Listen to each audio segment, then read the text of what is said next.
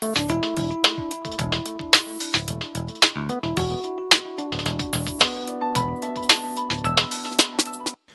bienvenido a la Fonda Filosófica. Hoy la filosofía helenística, los epicúreos. Es muy difícil imaginar que alguien hoy en día viviera como el cínico Diógenes, o que no tuviera creencias como el escéptico Pirón. Pero el filósofo helénico que vamos a considerar hoy, Epicuro, es otro caso por completo, pues su escuela brilla con ideas muy contemporáneas. Sé que estás pensando, ¿quién no quisiera vivir como Epicúreo? pues se trata de comer rico y gozar de todo tipo de placer sensual, ¿no? No. Veremos que ese estereotipo es falso. Lo que realmente llama la atención es su cosmovisión, su forma de entender la naturaleza del mundo. Siguiendo a Demócrito, dice que lo único que realmente existe son átomos volando en un inmenso espacio vacío, y que todo lo que percibimos, amamos y tememos en esta vida no son más que combinaciones perecederas de los mismos. Considera que los dioses existen, pero que no tienen el más remoto interés en nosotros. Entonces no hace falta hacerles sacrificios ni temerlos. Lo único que tiene sentido en este escenario es buscar placer y no temer la muerte. Sus ideas fueron escandalosas para su época, tanto para los paganos grecorromanos como para los judíos y cristianos. De hecho, en el Mishnah, una antigua compilación de las leyes de los judíos, los herejes, los no creyentes, se llaman epicoros, que se deriva del nombre de nuestro filósofo. Eso de átomos y el vacío suena medio escalofriante, y pues es fácil ver cómo eso cae mal a una sensibilidad religiosa. Pero el genio de Epicuro estriba en cómo deriva de ese desolado escenario principios para una vida plena y significativa. Hablaremos con mucho detalle de la teoría epicúrea y sus consecuencias prácticas. Pero antes de empezar con ello, quisiera hablar un poco de cómo sus ideas han llegado a nuestras manos. Puedes ir a una biblioteca y encontrar libros sobre, sobre el epicureísmo sin problema, pero seguramente no tienes idea de la minúscula probabilidad de que sus ideas sobrevivieran el tránsito del tiempo. Para apreciar eso, quiero reflexionar un momento sobre el Internet. Hay dos cosas que sabemos del Internet. Primero, que la gran mayor parte de lo que se encuentra ahí es basura.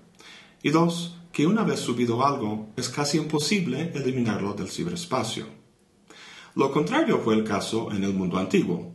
No existían blogs o cuentas de Twitter en los que cualquiera, sin costo alguno, podría contar el aspecto más trivial de su existencia.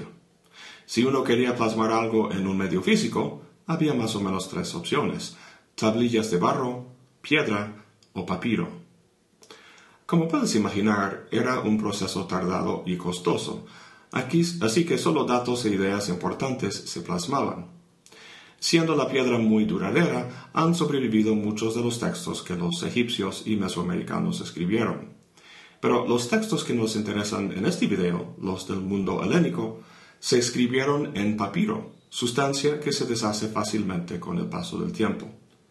De hecho, los únicos manuscritos originales que tenemos del mundo propiamente grecorromano los debemos a la famosa erupción del monte Vesubio en el año 79 a.C., que sepultó las ciudades de Pompeya y Herculano.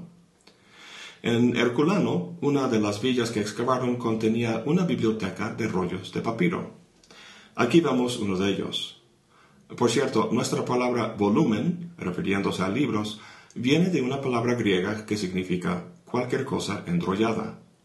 Aquí vemos el mismo rollo desenrollado y luego limpiado y restaurado. Entre los rollos recuperados en Herculano son varios fragmentos de una obra que se llama Sobre la naturaleza del propio Epicuro. Por un catálogo antiguo sabemos que esa obra constaba de 37 volúmenes o rollos, de los que solo tenemos unos fragmentos. Es impresionante y muy triste la cantidad de obras del mundo antiguo que se han perdido. Por ejemplo, de los 200 obras de teatro que escribieron Sófocles y Esquilo, solo tenemos 14. Piensa en eso la próxima vez que tuitees algo. Afortunadamente no hace falta tener los originales, ya que muchas obras fueron copiadas una y otra vez a lo largo de los siglos. Además de los fragmentos originales, hay copias de tres cartas de Epicuro que Diógenes Laercio reprodujo en el siglo III después de Cristo en su célebre libro sobre la vida de los filósofos ilustres, y también copias de un par de colecciones de citas de Epicuro. Pero la mejor fuente de sus ideas no es el propio Epicuro, sino uno de los más célebres textos del mundo antiguo, De Rerum Natura, sobre la, naturaleza de las cosas, escrito por Lucrecio, un romano que vivía entre el 99 y 55 a.C. El texto es un poema dividido en seis libros que expone el pensamiento de Epicuro para un público, romano. Cicerón lo llamaba brillante y sumamente artístico. Ovidio dijo que los versos del sublime Lucrecio permanecerán hasta el fin del mundo. Obviamente el libro fue discutido con interés en el mundo romano, pero conforme se desarrollaba el cristianismo, se trataba menos y menos. El último comentario que se encuentra en el registro histórico de la antigüedad es a finales del siglo III después de Cristo, de la mano de San Jerónimo. Hablaba de cómo Lucrecio se había suicidado por un hechizo amatorio, tachando por implicación la filosofía expuesta en el libro de Lucrecio. Y luego un silencio que duró más de mil años.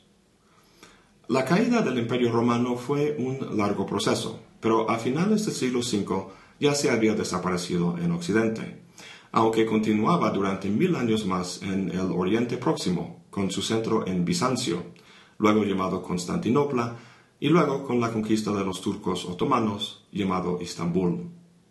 Pero en Occidente las luces del mundo antiguo se apagaron en mayor parte.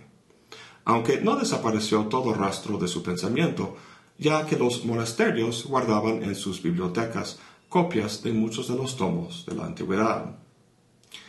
En 1417, en los albores del Renacimiento, un tal Poggio Bracciolini, funcionario y escriba de la curia romana y fanático de los libros antiguos y del naciente humanismo, andaba en Alemania visitando remotos monasterios, pidiendo acceso a sus bibliotecas. En uno, no se sabe cuál, le permitieron revisar su acervo, si has leído El nombre de la rosa de Humberto Eco, podrás imaginar la escena. En las oscuras estanterías, rodeado de tomos de dudosa índole, sacó un viejo códice cuyo título, gracias a su lectura de Cicerón y Ovidio, reconoció en un instante, de Rerum Natura. Una de las perlas del mundo antiguo había renacido justo a tiempo, en el propio renacimiento europeo pidió a un escriba del monasterio que le hiciera una copia. De esa copia se hicieron más y así poco a poco el sistema entero de Epicuro se dio a conocer a un mundo listo para su enseñanza. En el materialismo de Maquiavelo y Hobbes, en la mentalidad de Galileo, que se atrevió a cuestionar el dogma de la Iglesia, en el empirismo de Locke con sus implicaciones políticas y en los pensadores de las revoluciones francesas y americanas, encontramos el aliento filosófico de Epicuro. No quiero decir que el descubrimiento de este libro de Lucrecio cambió todo. Hubo muchos factores en la conformación de nuestro mundo moderno, pero su influencia es innegable.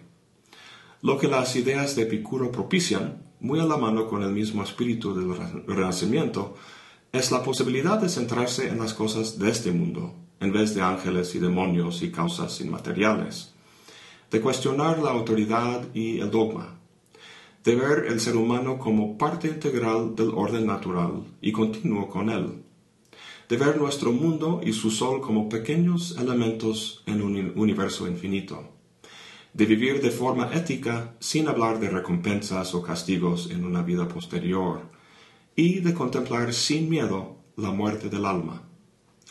Suena muy bien todo eso, ¿no? Pues pasemos a ver cómo Epicuro plantea su cosmovisión. Por cierto, todo eso del descubrimiento del libro de Lucrecio lo tomé de este libro, The Swerve, de Stephen Greenblatt. Lo recomiendo muchísimo. Primero, unos datos biográficos. Epicuro nació en la isla de Samos, en el Ageo, en el año 341 a.C., siete años después de la muerte de Platón. Estudió las ideas de Demócrito y de Platón y tras unos intentos de formar escuelas, llegó a Atenas en, 306 y poco tiempo después formó una comunidad filosófica que se llamaba el jardín.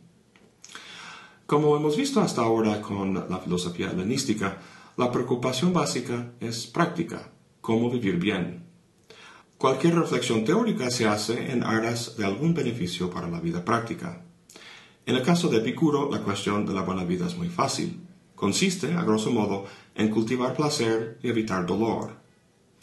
¿Hacía falta que un filósofo nos dijera eso? ¿No vemos esa conducta en todo ser humano, incluso en los animales? Pues sí. El problema es que hay diversas maneras de buscar placer y evitar dolor, la mayoría de las cuales conducen a resultados no del todo óptimos. ¿Sería buena una vida que se pasara en borracheras y evitando siempre ir al dentista? Pues no. Veremos más adelante qué dice Epicuro sobre la naturaleza del placer, pero más interesante de momento es el dolor. Muchas veces, aunque estemos rodeados de cosas placenteras, el dolor impide que las disfrutemos. ¿A qué tipo de dolor me refiero? No tanto el dolor físico como el mental, específicamente el miedo. Para Epicuro, lo que más impide que uno tenga una vida placentera es el miedo a los dioses y a la muerte. ¿Te acuerdas en El mago de Oz el terror que el gran mago le causaba a Dorotea y su banda? pero que luego no era más que un viejito tras una cortina jalando palancas? Epicuro hace algo parecido con nuestros miedos, pero para poner a los dioses y la muerte en su lugar, tiene que explicar la naturaleza del cosmos. Eso lo hace acudiendo al atomismo de Demócrito. En el fondo, la realidad consiste en átomos moviéndose en un espacio vacío. Ahora, no fue hasta el siglo XIX que la ciencia probó la existencia del átomo. Entonces, ¿cómo llegaron Demócrito y Epicuro a esta conclusión? Pues cualquiera por su alrededor ve cuerpos en movimiento, pájaros volando, coches pasando, gente caminando. Dado que están en movimiento, tiene que haber un espacio en que se mueven. Eso Epicuro lo llama el vacío. Ahora, sabemos por experiencia que los cuerpos que vemos son compuestos. Un edificio es un compuesto de ladrillos, un cuerpo humano de células, etc. Pero podemos tomar los ladrillos y las células y reducirlos a constituyentes más básicos, y eso a su vez reducirlo a algo más básico. Dice Epicuro que ese proceso tiene que terminar en algún punto, en algo que no puede reducirse más, ya que si no, los cuerpos simplemente desaparecerían. Este constituyente básico se llama átomo. En griego, temnain significa cortar y la A al principio es una negación, así que átomo es aquello que no puede cortarse o reducirse más. Entonces, todo cuerpo no es más que una combinación de átomos moviéndose en el vacío. ¿Conoces la frase latina ex nihilo nihil fit? Significa de la nada nada sale. Parménides fue el primero de formularla, y Epicuro la usa para sostener que los átomos y el vacío en que se mueven siempre han existido y siempre existirán. Además, razona que el universo, el vacío, es infinitamente grande. Si tuviera un límite, podrías llegar ahí, dar un paso más allá del límite, y así habrás y así habrás agrandado el cosmos, como vemos en esta pintura medieval. Esto podría repetirse infinitamente, por lo que el cosmos tiene que ser infinito. Dado su tamaño ilimitado, tiene que haber una cantidad ilimitada de átomos también. Si la cantidad fuera finita, se extenderían en el infinito vacío y la densidad de los átomos en cualquier parte sería nula, y así sería imposible que cuerpos compuestos se formaran. Este es el escenario entonces, un vacío infinito que siempre ha existido en el que una cantidad infinita de átomos se mueven. La posición de Epicuro se distingue de la de Demócrito en dos puntos. Primero, Epicuro atribuía peso a los átomos, mientras que Demócrito no. Pero más interesante es el segundo punto. Demócrito decía que los átomos caen hacia abajo con velocidad uniforme en trayectos lineales de los que no salen. Si así fuera, las combinaciones de átomos que se dieran serían determinadas por las condiciones previas y las actuales velocidades y posiciones de los átomos. Contra este estricto determinismo, Epicuro postulaba que de vez en cuando los átomos daban un giro inesperado hacia un lado. En inglés, giro es swerve y por eso se llama ese libro que les comenté. Es una idea muy importante. En el próximo video veremos cómo, de su metafísica atomista y el giro que hacen los átomos, deriva Epicuro una filosofía práctica bastante interesante y acorde con nuestra actualidad. Bueno, eso es todo por hoy. Gracias por acompañarme. Hasta la próxima y buen provecho.